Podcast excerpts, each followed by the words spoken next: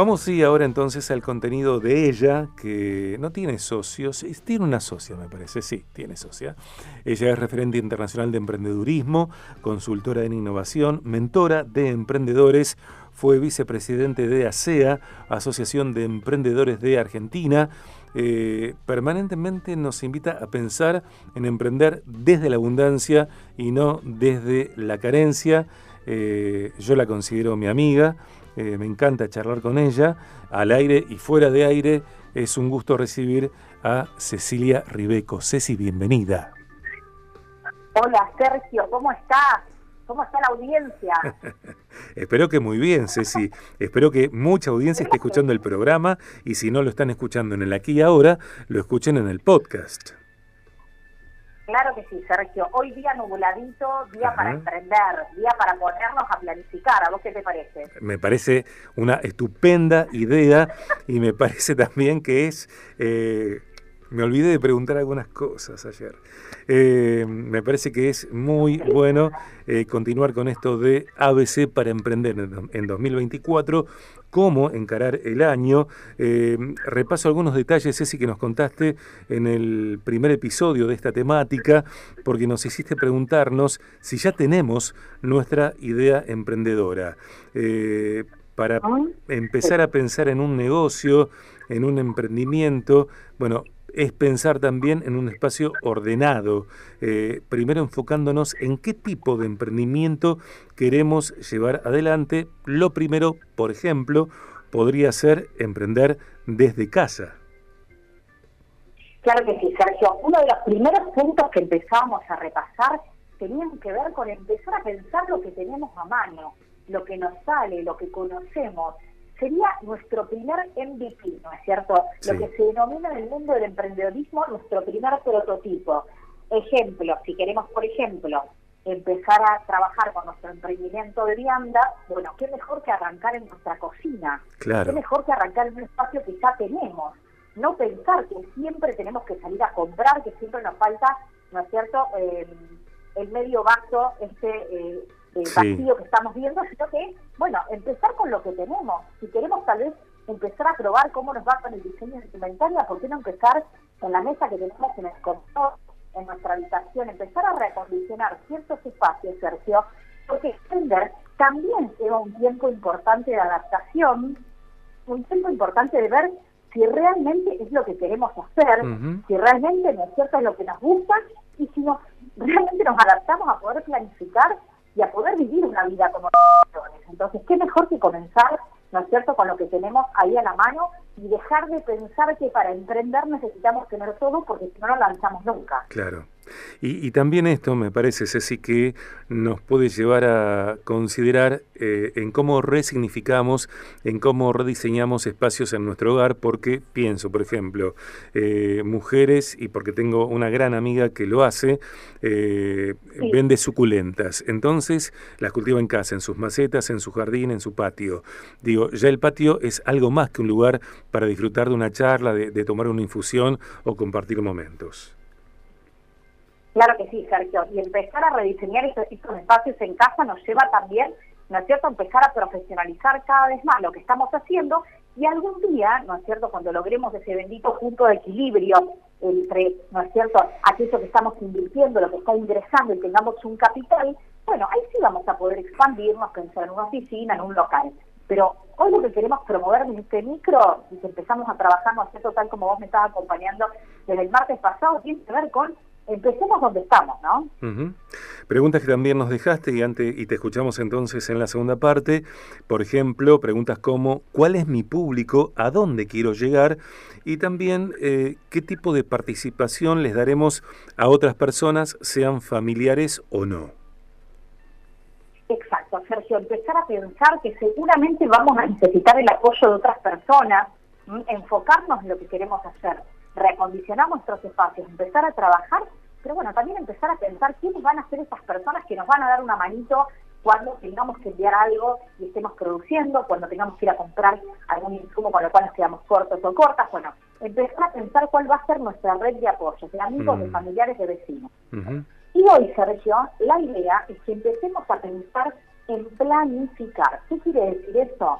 Una vez que nosotros tenemos todos esos eh, ítems que nombramos anteriormente ya ordenaditos, ya visualizados, puestos en marcha, la idea es que empecemos a tomar lápiz y papel o el blog de notas del celu y empecemos a prever todas las dificultades y problemas que podrían aparecer, ¿no es cierto?, mientras ese emprendimiento empieza a dar sus primeros pasos y también claramente Sergio empezar a hacer las primeras consultas profesionales. Ejemplo, cuando nos ponemos a planificar acerca de cómo nos vamos a estoquear, ¿no es cierto? Bueno, a ver, lo que vos contabas de tu amiga de las plantas, bueno, ¿cuántas plantas me entran en el patio? ¿Cuántas pueden entrar en el lavadero, en el garaje, en los espacios que tenga que ves ociosos en mi casa o en la casa de mi mamá, de alguna amiga, etcétera?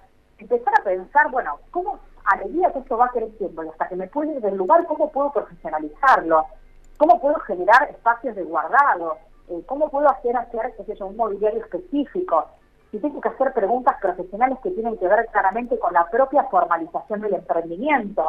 Bueno, me tengo que hacer un monotributo, claro que sí, bueno, ¿con qué categoría puedo comenzar? Consultar a un contador, a una contadora, empezar a pensar en el nombre de mi emprendimiento y trabajar sobre un registro de marca, ¿no es cierto? Un registro de marca que nos permita, por ejemplo, eh, bueno, eh, no solamente salvaguardar el nombre de nuestra marca, sino también claramente estar protegidos y empezar a eh, pensar, ¿no Decir, bueno, voy a invertir en un abogado, una abogada que me pueda ayudar en este proceso, ¿no?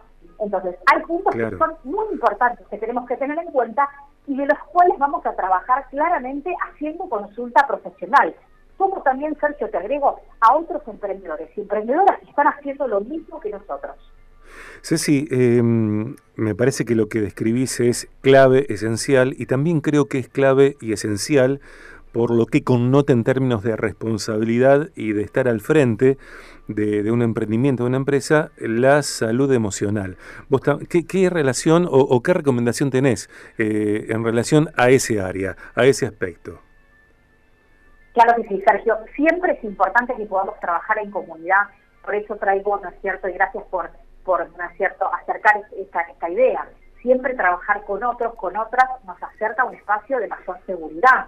Encontrarnos con comunidades de emprendedores y emprendedoras, en incubadoras, aceleradoras, asociaciones civiles, empresas que brindan capacitaciones, nos permite ver que hay un montón de personas, la propia comunidad del ejercicio, ¿no? Dentro de esta propia comunidad. Por supuesto, por supuesto.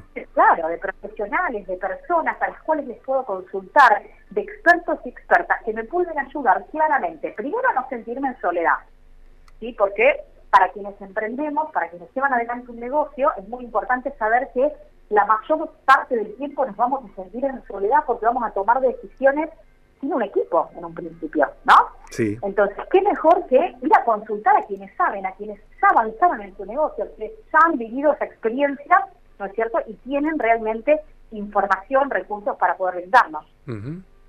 Ceci, eh, empezamos con entusiasmo, con ganas, eh, no con inocencia, porque estamos al tanto del país en el que vivimos, al que amamos, y sabemos cómo son las cosas en Argentina en tantos aspectos.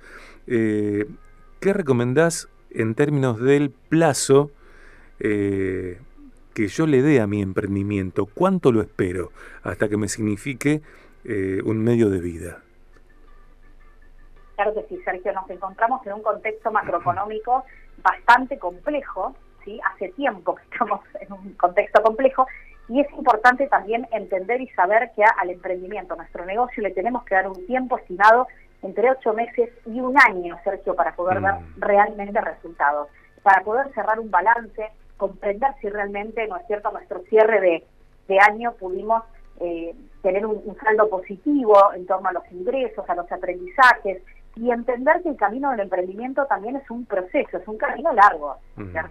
Durante el primer año, la idea es ver si ese negocio se estabilizó o si realmente necesitamos ayuda para poder estabilizarlo, pero no lo vamos a tener funcionando como nosotros queremos y facturando tal vez lo que tal vez lo que estamos expectando en los primeros cinco o seis meses. Está escuchando el programa alguien que yo eh, valoro y que quiero mucho, eh, es el director de Óptica Marani, mi querido Lucio Marani, y que fuera parte del programa en otras temporadas. Eh, Lucio me escribe, Ceci, y, y me dice, nos dice, excelente el contenido. Gracias, Lucio, querido, te mando un abrazo inmenso. Pero qué bueno, Sí. Espectacular, gracias Lucio. Sí, sí, sí, sí, me, dice eso. Ahí está la comunidad BDG, los expertos y profesionales, ¿no es cierto?, que también nos acompañan, que nos apoyan, para poder, ¿no es cierto?, seguir también nosotros brindando a nuestra comunidad información de valor. Vamos a continuar con esto, Ceci, la semana que viene. Sergio, vamos a... Sí, claro, vamos a continuar el martes que viene, pero ya vamos a alejar de los primeros pasos, ya vamos a ir por la C, ya estuvimos en la, en la A, en la B, bueno, vamos a ir a la C, que tiene que ver un poquito con los números, nos vamos a meter un poquito a pensar, bueno, ¿qué hacemos con ese primer presupuesto, eh, ese primer, ¿no es cierto?, eh, presupuesto que tenemos nosotros pensado para el emprendimiento y bueno, cómo puede ir variando, cómo lo puedo implementar y cómo lo podemos trabajar de la mejor forma. Ok. ¿Cómo te encontramos en redes? ¿Cómo hace alguien para contratarte? Me encuentran en arroba Cecilia Ribeco con B larga en todas las redes sociales. Ok. Ceci, te mando un beso grande, gracias. Gracias a vos, Sergio. Un beso grande para todos. Como todos los martes, eh, Cecilia Ribeco en Martes de Emprendedurismo. Lucio, gracias. Te mando un abrazo, pero inmenso de nuevo a Lucio Marani. Y estamos completando BDG en este martes 9 de enero 2024 aquí en 89.5. Eh, quiero enviarle un gran saludo, un abrazo a